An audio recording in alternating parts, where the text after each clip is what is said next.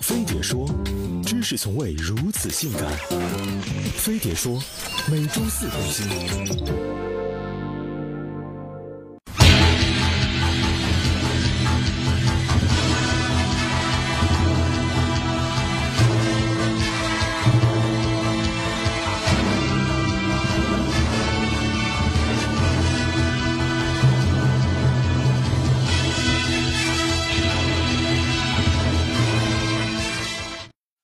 明代以后，大众化的江湖上从未缺少过一类人，他们大隐隐于市，进可吃碰摸狐，运筹帷幄，退可指点江山，激扬牌局。在他们那里，三缺一，宛如急急如律律，人人都能秒变曹操，分分钟到位。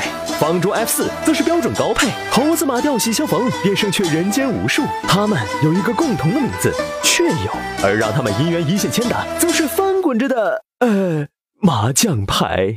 麻将，中国最流行没有之一的益智棋牌游戏，基础花样源于明代的纸牌马吊。翻开顾炎武的《日之路》，万历末年。时局太平，达官显贵们开始玩马吊，后来风靡到黎民百姓中间。而这项游戏后来发展到清末光绪年间，又经过宁波广泛流传于中原，这就是它有文献记载的倩影。不过有江湖的地方就有传说，有关麻将起源的野史也异常丰富，有叶子格戏说、护梁牌说、水浒一百零八将说、郑和下西洋说等等。不管怎样，麻将以自身的魅力穿越历史的重重迷雾，直到今天还在人们的娱乐生活中扮演着重要角色。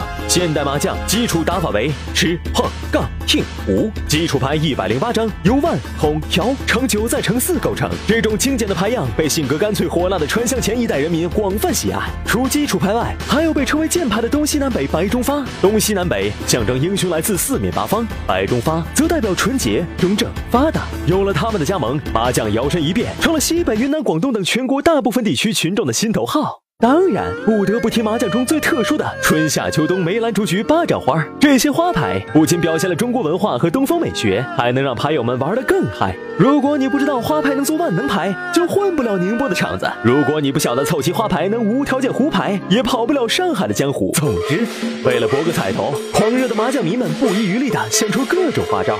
随着科技的进步，麻将桌更新换代，解放了人们的双手。同时，麻将已被搬到了互联网，麻友们变得天涯若比邻。可是，又有什么能够代替那份在手下翻滚的质感呢？逢年过节搓一把麻将，能增加日渐变淡的气氛。天伦之乐都在桌上，老友聚会摆一张牌桌，可缓解无话可说的尴尬。一切情谊尽在牌中。青年人闲来玩一玩，可以缓解工作压力；老年人无事搓一搓，能够预防老年痴呆。如果用得好，还能获得丈母娘的欢心，抱得女神归，从此成为人生赢家。